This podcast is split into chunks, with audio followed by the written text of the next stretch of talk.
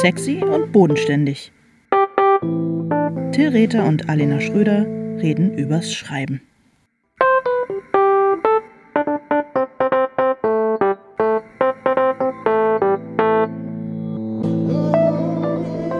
Hallo Alena. Hallo Till. Kann ich dir noch frohes neues Jahr wünschen? Sag du es mir, du bist doch der Experte dafür, wie lange man jemandem noch ein frohes neues Jahr wünschen kann, denn du hast einen berühmten und äh, häufig aus dem Archiv wieder vorgezogenen und neu geposteten Artikel darüber geschrieben. Ja, es gibt zwei Artikel aus dem SZ-Magazin, die jeweils ein bis zweimal im Jahr hochgezogen werden von mir, nämlich einmal, wie lange darf man Leuten noch frohes neues Jahr wünschen und ähm, Ja. Fahrradhändler sind so frech. Ähm, der, der, der, der zweite führt dazu, dass ich einmal im Jahr einen Shitstorm von Fahrradhändlern bekomme. Ja, wollte gerade sagen, kannst du überhaupt noch im Großraum Hamburg Nö, einen ich, Fahrradladen äh, betreten, ich- ohne dass du sofort irgendwie so eine, so Ja, eine unter dem Zange Namen meiner über Frau, ja. Unter Ey, und ganz ehrlich ist es, ich finde es wirklich total faszinierend. Ich wollte darauf jetzt gar nicht anspielen, aber dieser Text ist, glaube ich, von 2010, 11, 12 oder so, keine Mhm. Ahnung, mit dem, wie lange kann man Leuten äh, eigentlich noch ähm, frohes neues Jahr wünschen. Und ich, damals hatten wir alle, und auch weil der ja immer wieder hochgekommen ist, das Gefühl, das sei irgendwie, es war eine Auftragsarbeit, aber wir hatten alle den Eindruck, das sei ein relevantes Thema. Ähm, Ja, und ich, ist es ja auch. ja, aber dieses Jahr, ich habe wirklich dieses Jahr das Gefühl, es ist letztendlich auch, vielleicht liegt es auch an mir und an der Art, wie ich der Welt gegenübertrete, aber mir wünscht dieses Jahr sowieso eigentlich so gut wie niemand ähm, ein frohes neues Jahr. Und, äh, Nee, nee, nee, es hat immer sofort, es kriegt sofort so einen zynischen Unterton, oder? Ist mir Ja, auch aufgefallen, dass wirklich auch so äh, beim Bäcker oder ja, genau, man- nirgendwo mehr. Keiner traut sich, das zu sagen, weil niemand mehr so recht daran glauben mag. Jeder hat Angst, gleich eine in Berlin gleich eine reingeschlagen zu kriegen. Genau, gleich die Nase Hamburg gebrochen zu geschnitten zu werden, wenn man sagt frohes neues Jahr. Ja, Ja. Alter. Ist das das Schlimmste, was einem passieren kann in Hamburg, dass man geschnitten wird? Ja, was man äh, in der Weizstraße in Othmarschen ähm, übersehen wird und Ja, ähm, dass beim, vor einem ausgespuckt wird. genau, dass man bei die Menschen sich Backhus in der abwenden. Weizstraße ähm, übersehen wird, wenn man sich ein Franzbrötchen und ein Rundstück warm bestellen will. Ja, das ist äquivalent zu richtig einen in die Fresse kriegen in Berlin. Genau. Wäre bei Dat Backhus übergangen werden in Othmarschen in Hamburg. Okay. Ja, darum, darum, ähm, darum halten es hier nicht alle aus. Ja, ja, kann ich verstehen. Das ist ein hartes Pflaster bei euch. Hast du gute Vorsätze, außer tough genug werden für Hamburg? Ähm, ach, dies Jahr auch. Ich habe immer den gleichen ich guten Vorsatz. So, so doofe Fragen. Wir Ja. gleich an, über unser Thema zu reden. Nee, sag mal. Ähm, ich nehme mir jedes Jahr aufs Neue vor, endlich Blutspenden zu gehen. Und jedes Jahr aufs Neue tue ich es dann irgendwie doch nicht. Und es ist ein Quell ewiger Scham, weil man muss Blutspenden gehen. Ja. Das ist wichtig. Aber ich weiß, dass sie dann sagen, oh, ihre Eisenwerte, das reicht nicht. Und dann muss ich Eisen schlucken und davon wird mir schlecht. Und dann denke ich, naja, aber Okay. das bisschen Übelkeit dafür, dass du Menschenleben rettest, naja, es ist ein kompliziertes Thema für mich. Aber nach wie vor möchte ich eigentlich regelmäßig Blutspenden gehen. Leute, bitte geht Blutspenden, es ist super wichtig. Ähm, da muss ich es auch nicht machen. Ähm, nee, im Ernst. Und ansonsten, äh, ja, ich will ein neues Buch schreiben. Diesmal wirklich. Also du möchtest sozusagen der Leserinnenschaft künstlerisches Blut spenden. Du möchtest genau. deinen Lebenssaft in Nein, ich möchte keinen Lebenssaft. Ich möchte nichts mit irgendeinem Lebenssaft Okay. machen. Aber ja, klar, ich möchte ähm, zur inneren Gesundung und äh, Vitalisierung meiner Leserinnenschaft beitragen, indem ich, nein, keine Ahnung. Ja, ich möchte gerne ein neues Buch schreiben, aber vor allem, ähm, damit ich es mir nicht nächstes Jahr, nächstes Silvester nochmal vornehmen muss. Weißt du? Diesmal wirklich. Okay, ich, äh, ich verspreche besser drauf zu achten als voriges Jahr. Ob es mir gelingt. Dass es dir gelingt. ich Du hast drauf geachtet. Ja. Ich habe dir keine Gelegenheit gegeben, ähm, Das stimmt. besser darauf zu achten, weil ich eine verschlossene Auster bin, das weißt du doch. Was hast du für Vorsätze? Ich bin ja, ja, ich bin ja einmal unmächtig geworden beim, ähm, beim Blutspenden und seitdem ist irgendwie so ein bisschen dieser moralische Also dieser, ich halte es auch für eine, für eine sehr gute und sehr wichtige Idee und schließe mich deinem Appell an. Ähm, aber ich äh, ja, möchte nicht nochmal das äh, Bewusstsein verlieren mit einer Nadel in meinem Arm. Aber jetzt mache ich irgendwie so Anti-Werbung. es liegt einfach daran, dass ich eine alte Memme bin. Normalerweise passiert sowas nicht. Mm, mm. Du hattest vielleicht einfach zu wenig gegessen. Man kriegt ja auch immer so Schnittchen angeblich beim Blutspenden und Schokoriegel und so. Das ist eigentlich definitiv ein. Du hättest einfach vorher eins von den Mettbrötchen ähm, ich will jetzt nicht flexen, aber die Situation, dass ich zu wenig gegessen hatte, gab es noch nie, glaube ich, in meinem Leben. Also ich kann mich nicht daran erinnern. Ähm. verstehe, verstehe. Ich weiß auch nicht. Ich habe irgendwie, ähm, ich habe am Anfang des Jahres äh, Ey, mein guter, es klingt total bescheuert, mein guter Vorsatz war wirklich irgendwie zu versuchen, alle diese, diese ganzen Sachen loszulassen und mir keine Gedanken darüber zu machen. Vor allem nicht, was ich jetzt jeden Tag machen könnte oder so. Ich habe von meinem Sohn eine ein Monat Meditations-App geschenkt bekommen mm. und einen sehr schön gestalteten, ähm, so eine Art Wandzettel, den man aufhängen kann und äh, wo ich dann jeden Tag 30, 31 Tage abstreichen kann. Ja. Und ich finde das total toll, weil ich Meditieren, Meditation und äh, die dahinterliegende Industrie ablehne, aber die Hingabe und das Interesse meines Sohnes total toll finde und das auch ja. so ein gemeinschaftliches Thema ist.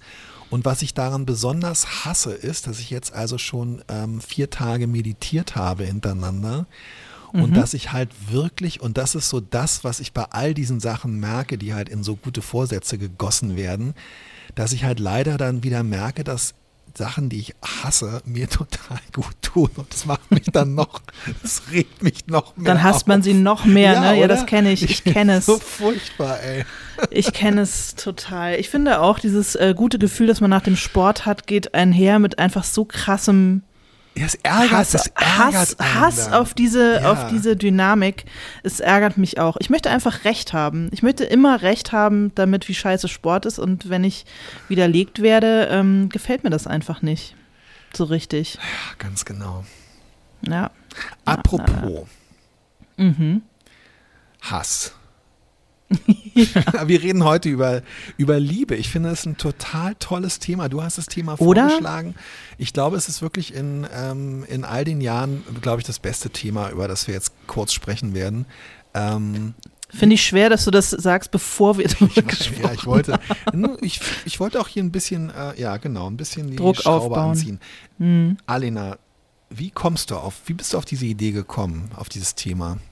Ach, ich finde, dass wir das Podcast ja einfach mit einem großen Thema beginnen sollten. Ähm, Liebe ist ja ein großes Thema und gleichzeitig total kompliziert. Und ich tue mich äh, schwer damit über, also ich finde Liebe überbewertet als Romanthema. Also die romantische Liebe. Ich weiß, dass ich in meinem äh, neuen Buch, das ich jetzt anfange zu schreiben, äh, vielleicht irgendwie so eine kleine Love Story platzieren sollte, aber ich merke, dass es, dass es mir irgendwie widerstrebt. Und ähm, ich finde Liebe schwierig. Also sagen wir jetzt Als, mal, ich wollte gerade sagen, Disclaimer, wenn wir jetzt in Zukunft, wenn wir in den nächsten 40 Minuten sagen, wir finden Liebe schwierig, wir finden Liebe scheiße. Ja, Liebe ist scheiße. Liebe, äh, Liebe ist schwer, wir sind schlecht in Liebe, wir können nicht Liebe machen, dann meinen wir immer Liebe als ähm, als, als Gegenstand eines anspruchsvollen Unterhaltungsromans. Ja, danke. genau. Danke, dass du das nochmal, ja, genau, ähm, das meine ich. Wenn du jetzt sagst, dass du das Gefühl hast, ich muss mich entschuldigen, dass meine Geschirrspülmaschine im Hintergrund so laut gurgelt. Ich weiß ja, die nicht. ist echt, es ist irgendwie, die saugt echt richtig krass. Ja, da wird richtig, die ja, macht Liebe was ab. mit dem, mit dem Porzellan. Es ist wirklich, mhm. es ist obszön eigentlich. Ich möchte es eigentlich nicht hören, was hier, was hier passiert. Du hast gerade gesagt, dass du das Gefühl hast, du müsstest so eine kleine Liebesgeschichte einbauen. Ähm, ist es wirklich da, ist es dein Gefühl oder ist dir das sozusagen zurückgespiegelt worden von, von übergeordneten oder beigeordneten Instanzen? Uh, ja, also meine Lektorin hat, als wir so drüber gesprochen haben, was alles passieren könnte in diesem neuen Buch, hat sie gesagt, ach naja, so und so eine kleine, irgendwie so eine, wenigstens irgendwo so in irgendeinem Seitenstrang, so eine kleine Love-Affair wäre oh doch vielleicht Gott. auch äh, schön. Und ich merke halt sofort, wie sich mir so die Nackenhaare aufstellen, weil, ähm, weil ich eigentlich, also ich, äh, nicht so über Liebe schreiben mag, weil ich es irgendwie, äh, ich weiß auch nicht, ich bin dann immer genervt davon. Aber es ist vielleicht auch die Lebensphase, in der ich bin. Ich bin auch genervt davon, das zu lesen. Ich möchte eigentlich, ich möchte viel lieber über Freundschaft schreiben, was ja auch Liebe ist. Ja, absolut. Auch Freundschaften sind absolut. ja Liebesbeziehungen. Ja. Und wenn ich über Liebesbeziehungen schreibe, dann finde ich das eigentlich viel schöner, wenn die ganz viel mit Freundschaft zu tun haben und nicht so sehr mit ähm, so einem Übermannt werden und äh, dem quasi dem ganzen geisteskranken Kram, den man, also geisteskrank bitte in große Anführungszeichen, du weißt, was ich meine, äh, des Verliebtseins. Weißt du, was ich meine? Total, absolut. Hattest du eigentlich in ähm, junge Frau am Fenster stehend, Abendlicht, blaues Kleid, da eine Liebesgeschichte? Nein.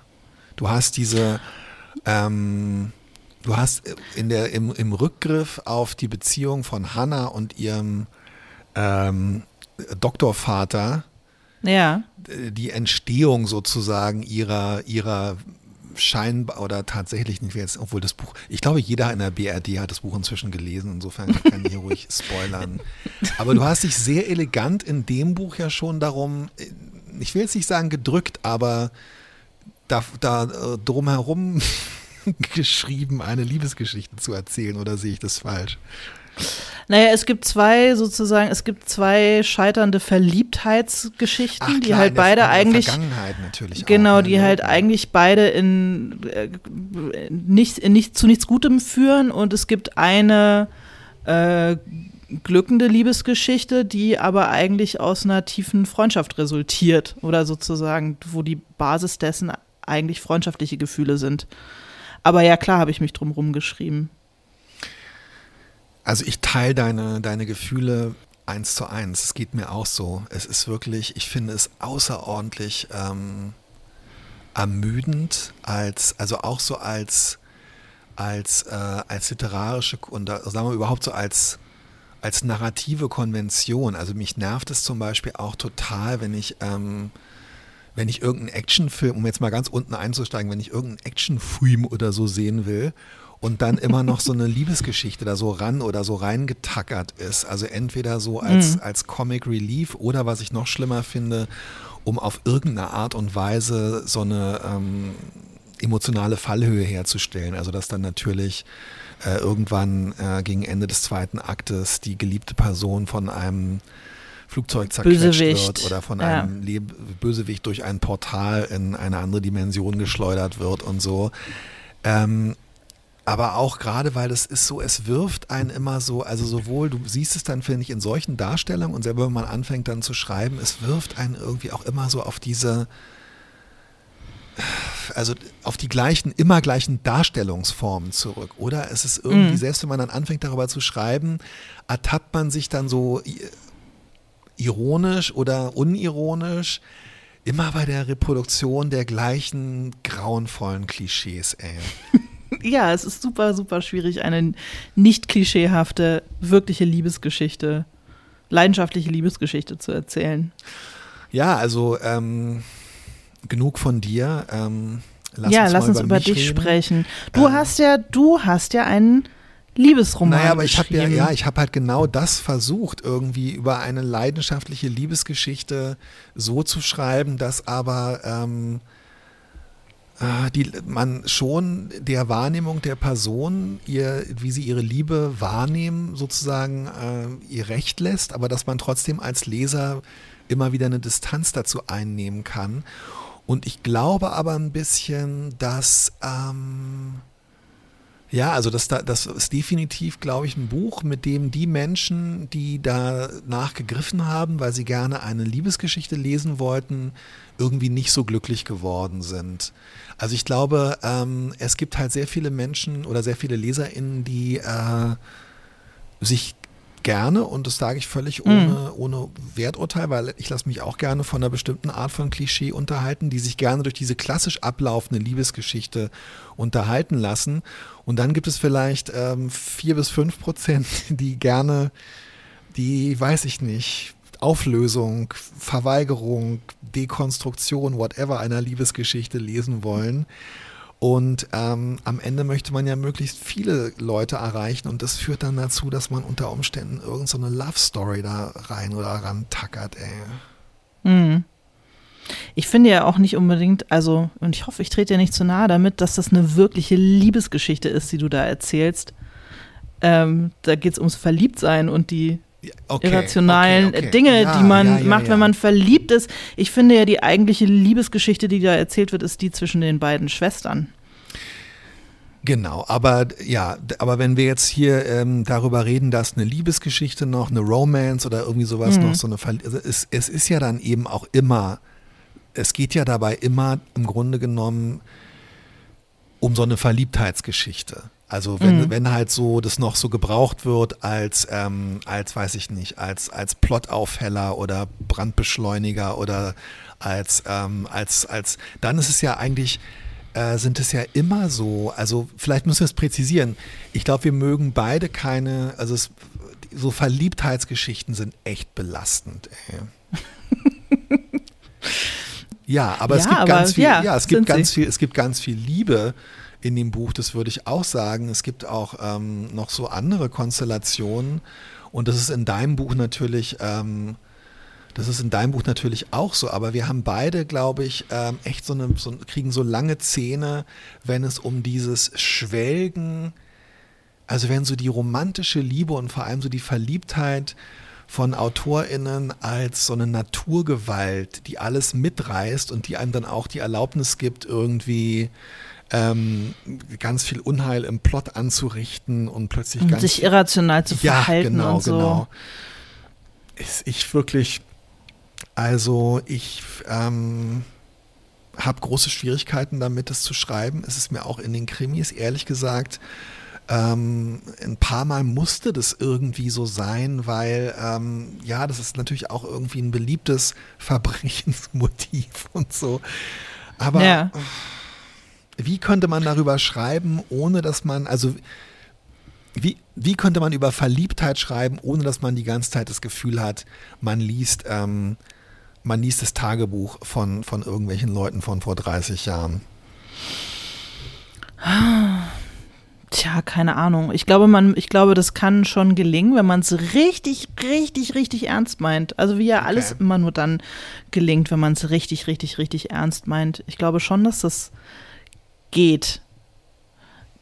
Aber ist und man dann dass Leute das auch gut Leiden machen. des jungen Werther und ähm, ist halt verfasst halt irgendwie so ein Werk, was einfach nur noch darin besteht, ähm, an der Oberfläche so diese ähm, die komplette Abhängigkeit mental und seelisch von einem anderen Menschen in auszu ja es gibt ja solche Bücher ich weiß nicht ob du dich an ähm, an Liebesleben von Seruja Schalev erinnerst, äh, was von dieser äh, Besessenheit äh, von einer jüngeren Frau mit diesem etwas älteren Mann Ari ähm, handelt, was so vor 20 Jahren echt so das Buch war über die über die besessene Verliebtheit und es nicht loskommen.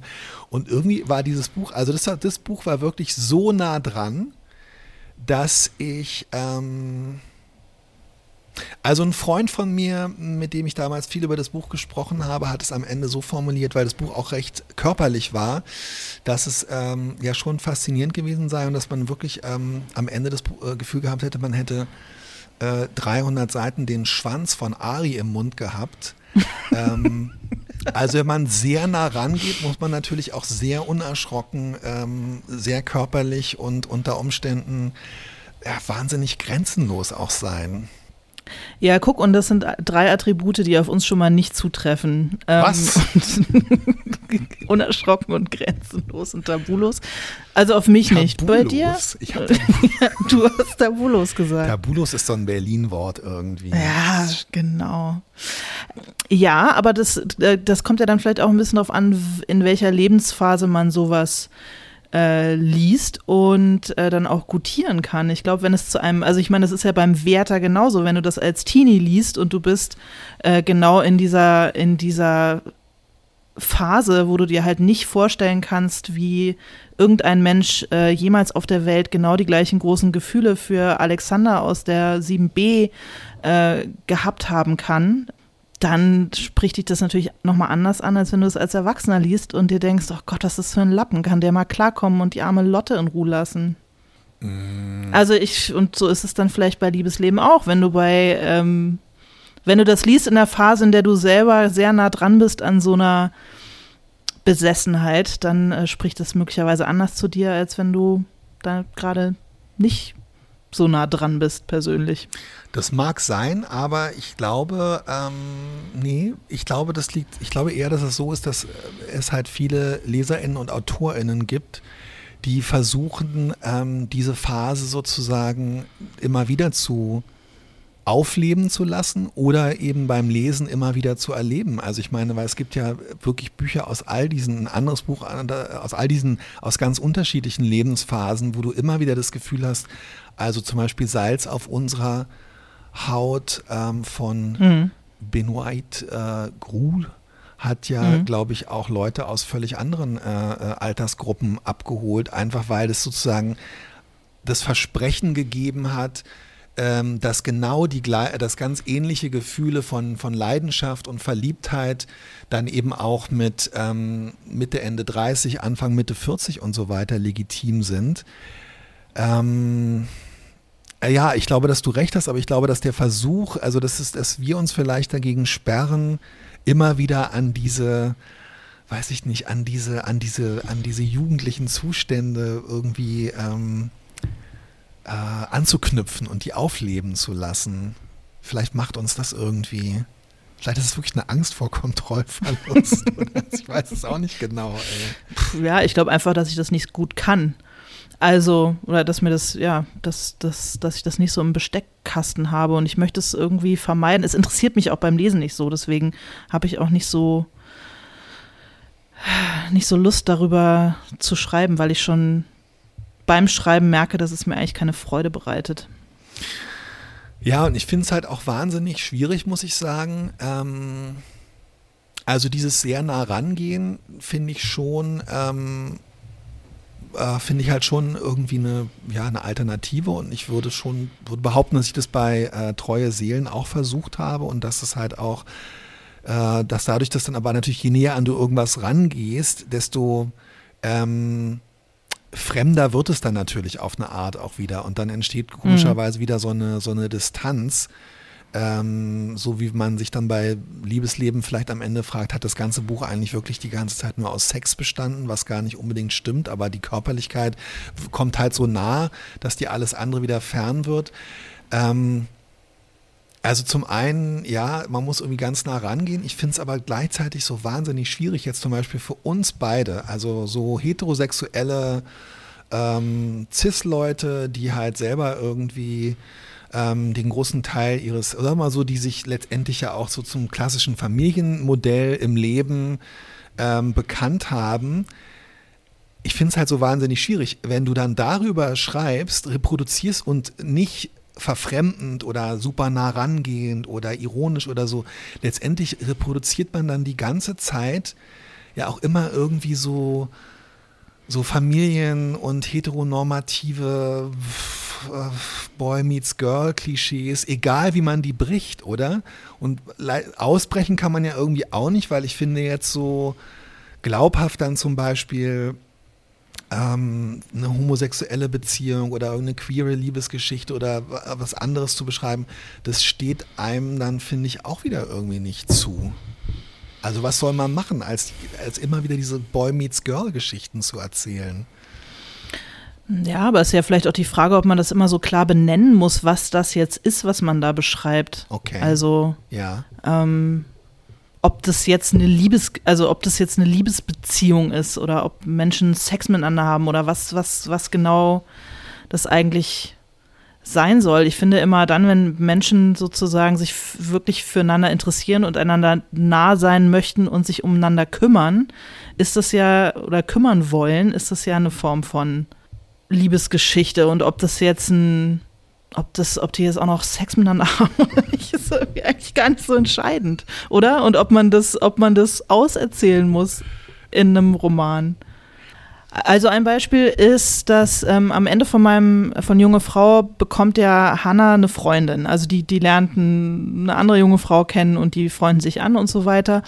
Und ich habe das eigentlich auch wirklich so als Freundschaft erzählen wollen. Aber ja. ich habe von einigen, die das gelesen haben, die haben dann gesagt, oh, ist ja voll schön, dass sie dann am Ende noch irgendwie so eine queere Love Affair hat und ähm, hier mit äh, Ruby und dass sie dann zusammenziehen und dass sie dann irgendwie sich verlieben und so. Und das hatte ich überhaupt gar nicht angelegt. Also ich habe das nicht so gesehen und auch eigentlich nicht so aufschreiben wollen. Aber es hat mich total gefreut, dass andere das offensichtlich so gelesen haben und dachte dann, naja, ist ja eigentlich auch total wurscht. Also eigentlich ist es total egal, ob die beiden dann am Ende noch im Bett miteinander landen oder nicht. Also das, das ähm, ist gar nicht so entscheidend. Weißt du, was ich meine? Ja, total. Aber ich finde das, ähm, das finde ich super schön.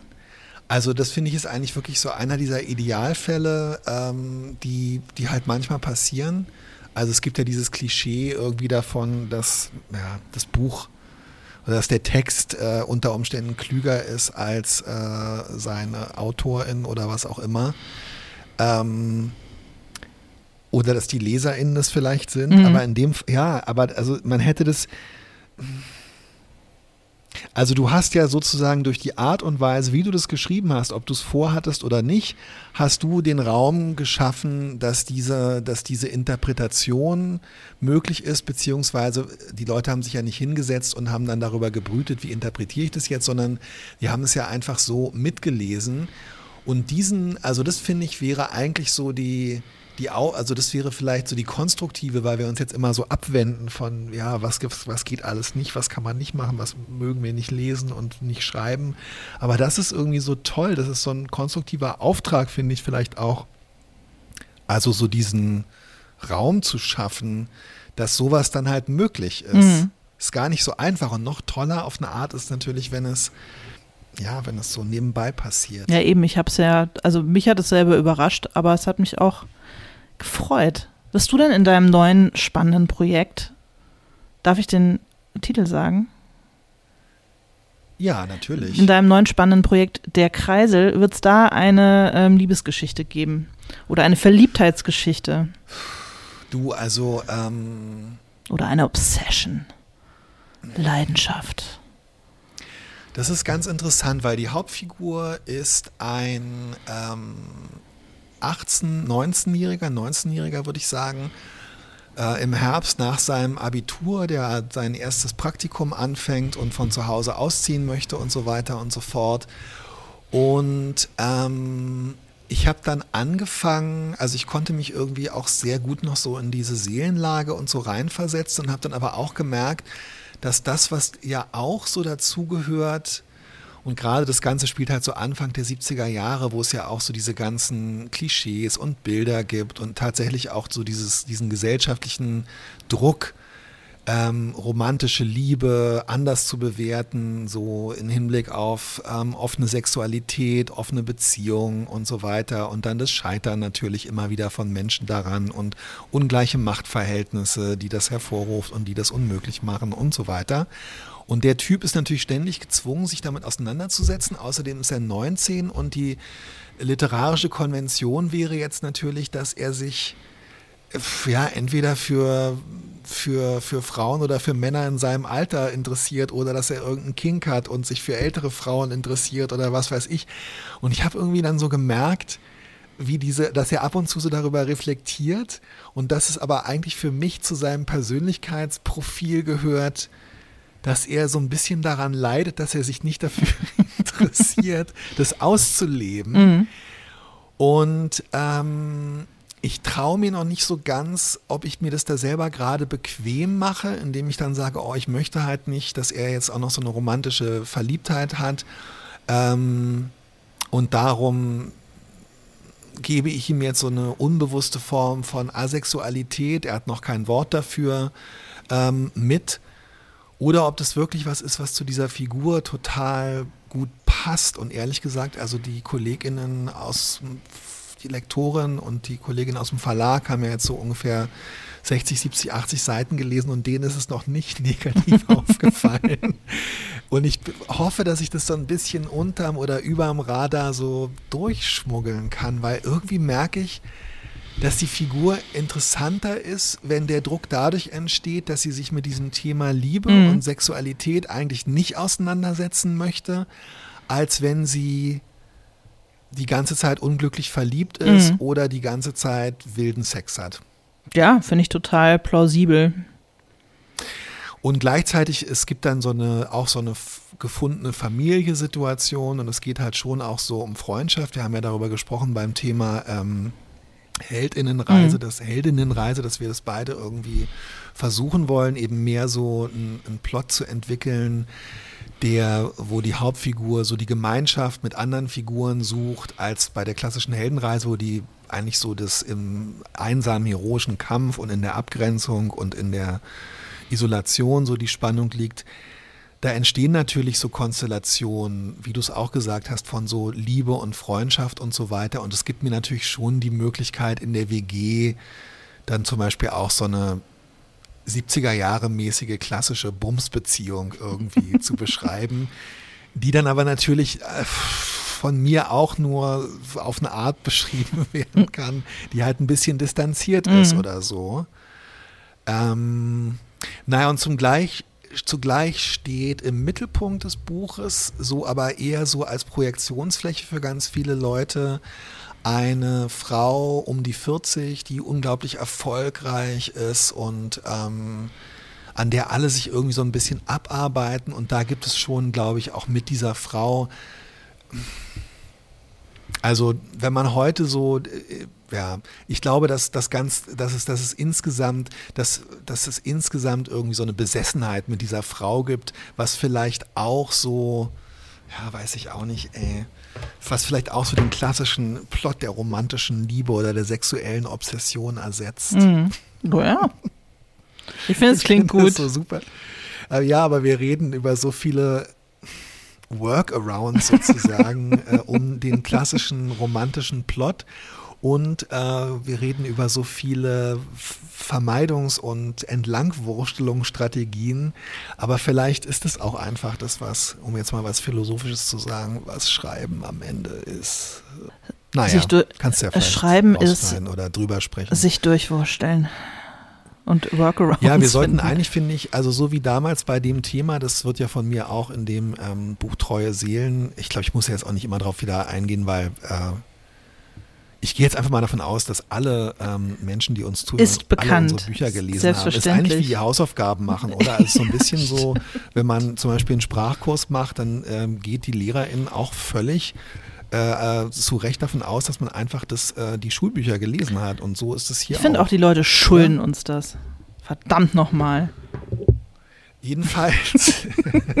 Worauf wollte ich jetzt eigentlich? Worauf wollte ich jetzt eigentlich? Du wolltest irgendwas über treue Seelen sagen.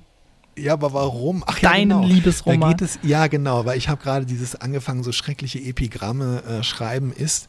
Ähm, es geht ja tatsächlich auch um ähm, es taucht ganz kurz in Treue Seelen diese, diese Comic- äh, oder diese Cartoon-Reihe aus den 70er Jahren Liebe ja. ist, Punkt, Punkt, Punkt.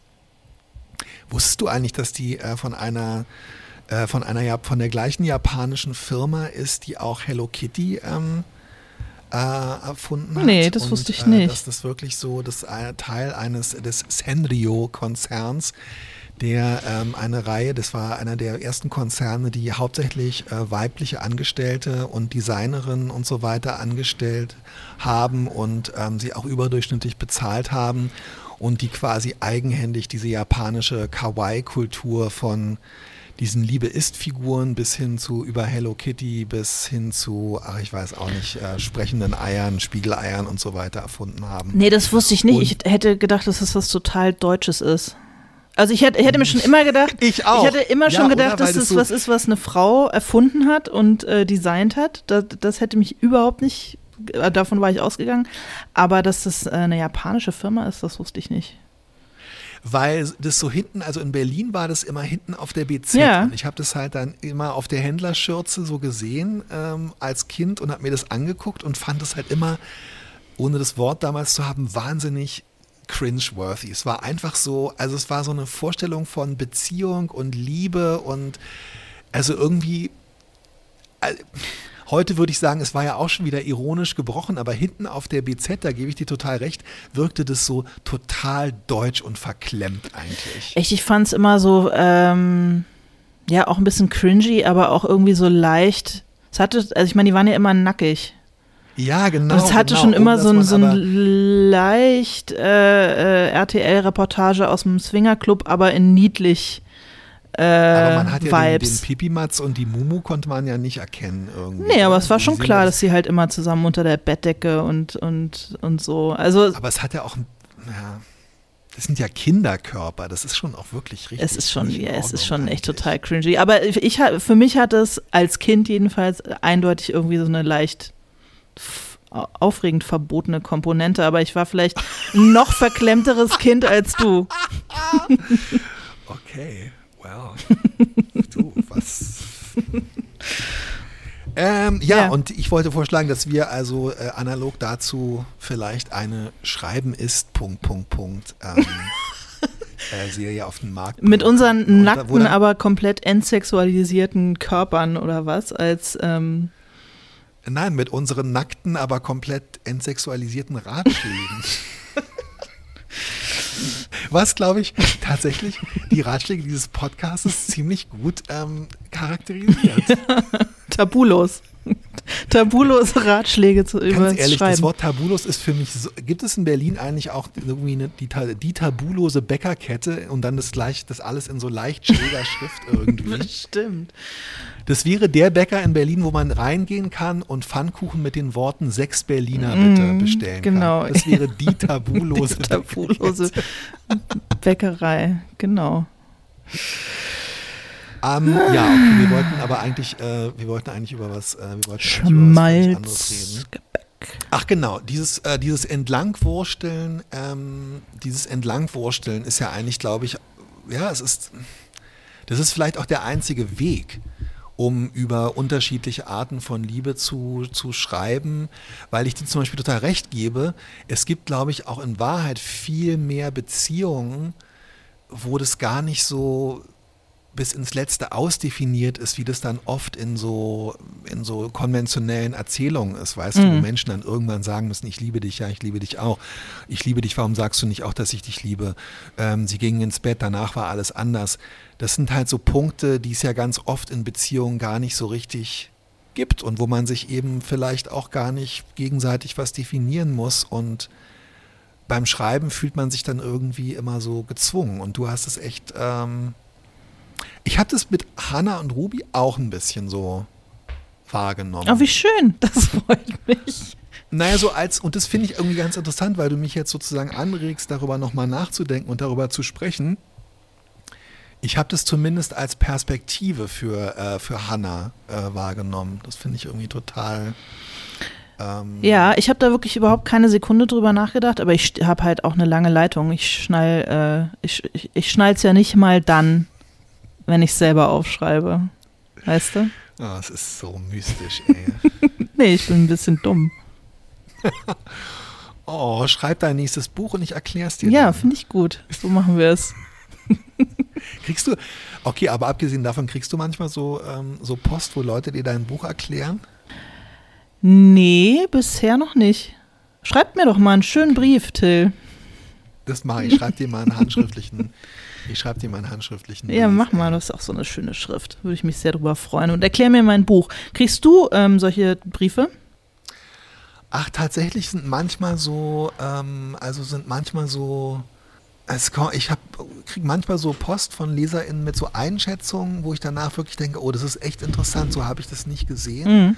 So habe ich das nicht wahrgenommen. Also es hat mir zum Beispiel mal ein Leser geschrieben ähm, über Adam Danowski und hat ihn in so einem, äh, hat geschrieben, oh ja, freue mich und Bücher wollte sagen, ich war irgendwie auf Föhr und ähm, Es war so schrecklich wie immer auf Nordseeinseln, aber ich konnte Gott sei Dank Adam Danowski lesen. Den alten Romantiker hat mir gut gefallen. Und dann habe ich gedacht, was, was, was? Moment, Moment, Moment, was ist hier los?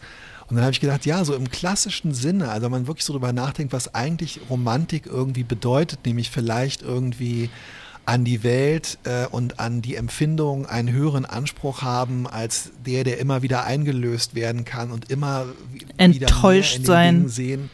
von der Genau, Realität. das, da habe ich irgendwie so gedacht, das ist eine total schöne, ähm, das ist eine total schöne Bezeichnung für diesen, für diesen Kommissar. Also wenn dann so in der Zeitung, äh, in der Rezension steht, dann äh, äh, kriege ich dann zugeschickt nach einer Lesung in Hannover der schrullige Kommissar. Und da muss ich sagen, der alte Romantiker, da habe ich dann gedacht, das stimmt irgendwie. Ich wäre Ja. nie auf die Idee gekommen, das hätte ich mir nie notiert. Aber es ist fast so ein bisschen so ähnlich wie das, was du erzählst, dass man dann plötzlich nochmal so ähm, du verstehst, was ich meine, oder? Total. Das, der ist echt ein Romantiker. ja, er ist auf jeden Fall eigentlich nicht schrullig. Na, ey, Alter. Ich glaube, das ist äh, einfach so, dass wenn du, es gibt viele Tastaturen, wenn du da Kommissar schreibst, Wird das schrullig, automatisch schrullig. schrullig sofort eingefügt. Ja, das glaube ich auch. Äh, ich weiß auch nicht, Alina, ey. Warum machen wir das überhaupt alles Aus noch? Liebe zu unseren HörerInnen, ist doch klar. Nee, ich meine mit dem LeserInnen. Schreiben. Ach so, ja. Ja, aus Liebe zu unseren. Nö, keine Ahnung. Aus Ja. purer ähm, Selbstliebe natürlich. Also Sarah Reich hat ähm, vor zwei, drei Tagen oder so zum Anfang des Jahres ähm, irgendwie was, äh, ich weiß gar nicht mehr genau, was sie getwittert hat, aber sie hat ähm, über den Anfang ihres neuen Projektes getwittert. Ähm, die Autorin von Dieses makellose Blau, eigentlich ein toller Kurzgeschichtenband im letzten Jahr, fand ich. Ja. Und ähm, All That's Left, was meine Tochter gerade immer noch liest. Ähm, und die hat irgendwie geschrieben, dass jetzt gerade, oh, dieser Moment, wenn man eigentlich erleichtert ist, dass man was fertig hat, aber man muss schon wieder darüber nachdenken, was als nächstes kommt und so. Und dann hat sie aber ähm, für meine Begriffe relativ unvermittelt geschrieben, schönster Beruf oder so. Ja, sie hat Irgendwie- geschrieben, nach dem Manuskript ist vor dem Manuskript irgendwie so, uff, ganz schön anstrengend alles, aber trotzdem der schönste Beruf der Welt. Schon, oder? Mhm. Ja, und das stimmt natürlich. Irgendwie hat mich das so ein bisschen, irgendwie hat mich das so ein bisschen abgeholt.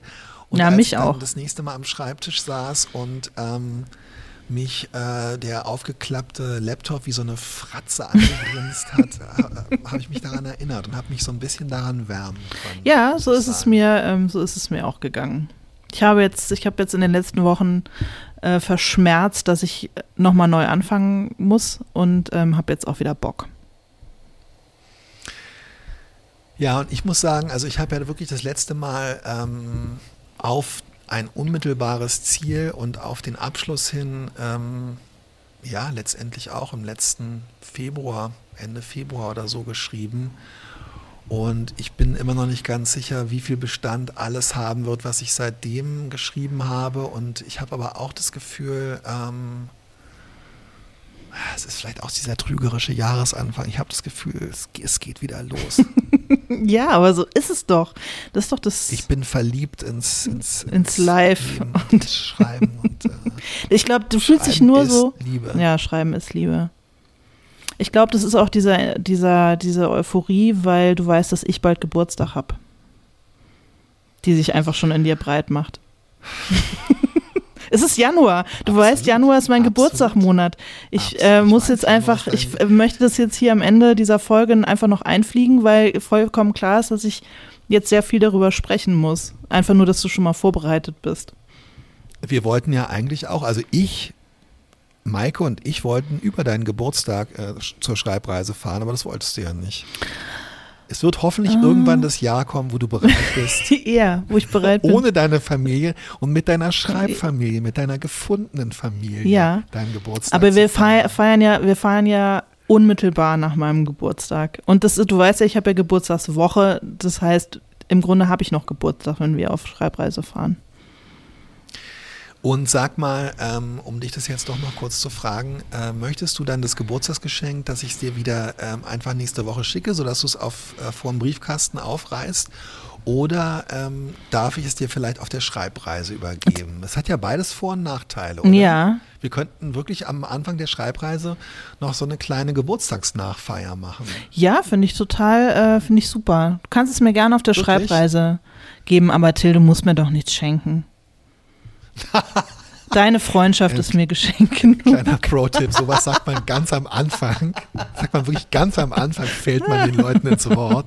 Wenn man es am Ende noch so antackert, an genaue Anweisungen, wann das Geschenk zu übergeben ist, verliert es wirklich etwas an Glauben. Es ist ja auch komplett gelogen, ist doch klar. Was glaubst du denn? Nein, ich freue mich sehr. Ich freue mich sehr, dass wir auf Schreibreise meinen Geburtstag ähm, feiern und nachfeiern. Und ähm, ja, denk dran, ich ähm, habe nicht so viel Platz im Auto. Also es muss in meinen Kofferraum passen. Da du ein Kombi fährst, bin ich gewarnt. Alles klar, ey. Ah, Ich dachte, so ein ähm, in Kunstharz ähm, konservierten Weihnachtsbaum, wie er hier im Moment noch hinter mir steht, wäre vielleicht was Schönes. Ja, das äh, fände ich auch. Wenn er sich praktisch auseinandernehmen und verstauen lässt. Sonst wird es schwierig. Ich glaube, sowas, ich glaube, sowas gibt es nee, nicht. das glaube ich auch. Vielleicht Könnte man aber mal erfinden. Ähm, Meiner ist schon, meiner ist schon rausgeflogen. Ich habe meinen vorgestern aus dem zweiten Stock geschmissen. Und der ist schön geflogen. Aber ich freue mich, deinen noch zu sehen im Hintergrund. hast, hast du dabei irgendwelche, ähm, hast du irgendwelche in Prenzlauer Berg lebenden Star-Autoren Erschlagen? getroffen oder irgendwie sowas? Nee, es steht schon immer einer unten und passt auf, dass keiner getroffen wird. Also ähm, Oh. Christian hat den Baum quasi entgegengenommen. Das muss ich ganz ehrlich sagen, das ist das, was ich echt an der Etagenwohnung total vermisse. Du hast eine Dachterrasse, ihr könntet den Baum einfach mit dem Kran erstmal hochziehen und den dann nochmal so mit Schmackes von eurer Dachterrasse schmeißen. ja, genau. Das ist, das ist das Letzte, was man dem Baum noch Gutes tun kann, ihm einen guten Flug nochmal bescheren. Ich bevorzuge die Bezeichnung Balkon, aber okay.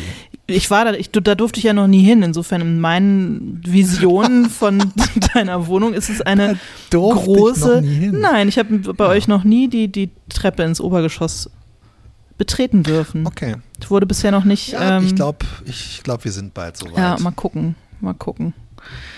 Aber es, es muss ja auch in so einer Freundschaft immer noch so Ziele geben, weißt du, so neue Levels, die man freispielen kann. genau. Ja.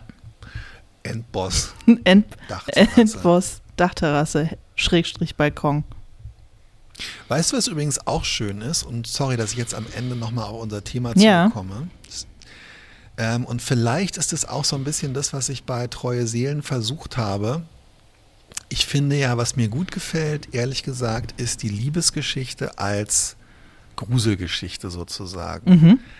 Also ich denke hier, ähm, darüber haben wir uns auch schon ausgetauscht, an äh, hier Elena Ferrante und das, ähm, meine geniale Freundin, das neapolitanische Quartett, wo ich wirklich diese Liebesgeschichte, diese Besessenheit der beiden Hauptfiguren und insbesondere dann der Erzählerin mit diesem, ähm, ja, genau, wie heißt der nochmal? Nino. Kotzface. Nino. Ey, also wo ich wirklich, also ich, ich habe ich es schon erzählt und wir haben uns darüber schon unterhalten, ich habe wirklich das Buch angeschrien wie ein Kasperle-Theater und ähm, musste mich wirklich teilweise davon erholen. Und wenn so die Verliebtheit und diese gerade diese Besessenheit und diese überhöhte romantische Liebe dazu führt, dass Leute ihr gesamtes Leben in Trümmer legen, Ja, dann ist es wieder. das lese ich eigentlich gerne. Ja, das lese ich Also auch das gerne, aber dann ist es eigentlich keine äh, Liebesgeschichte. entlarvt Das ist einfach ein anderes, anderes, äh, irgendwie ein anderes. Das ist für mich keine Liebesgeschichte. Das stimmt, aber wenn zum Beispiel ein Verlag sagt, da müsste noch eine Liebesgeschichte rein, dann könnte man sowas da vielleicht auch reinschmuggeln, was schon als Liebesgeschichte anfängt, aber wo man dann nach einer Weile merkt, ach du Scheiße, die Leute haben diese Klischees so verinnerlicht und davon, darum geht es ja meines Erachtens auch bei ihr, dass sie halt wirklich alles mit dem Flammenwerfer der Leidenschaft äh, niederbrennen. Ähm, Ah, das mag ich schon irre gern. Ich mag aber auch einfach immer gerne, wenn Leute sich in Schwierigkeiten bringen. Und da ist natürlich, das, darum geht es ja auch bei Treue Seelen, da ist Liebe natürlich eine gute Art, sich in Schwierigkeiten zu bringen. Mhm. Ja, auf jeden Fall. Schön. Ja. Das war ein schönes Ich find, Schlusswort. ja. Ich möchte mit dem Flammenwerfer meiner Leidenschaft deinen Weihnachtsbaum abfackeln. Vor allem, der ist, der ist so trocken. Ja, eben, das, deswegen sage ich ja, es macht mich gerade, es juckt mich in den Fingern, weil ich glaube, Ja, der würde richtig ja. schön brennen. Den brauchst du echt nur heiß anzuatmen. Ja, würde mir, würde mir gelingen. Eine Verpuffung. Das glaube ich auch. Gut, mein, mein Lieber, dann ähm, bis, ganz, bis ganz bald. Ähm, ja, wir machen nächste Woche weiter ja. und ähm, ich freue mich. Ich drauf. mich auch. Alles Gute. Tschüss. Tschüss.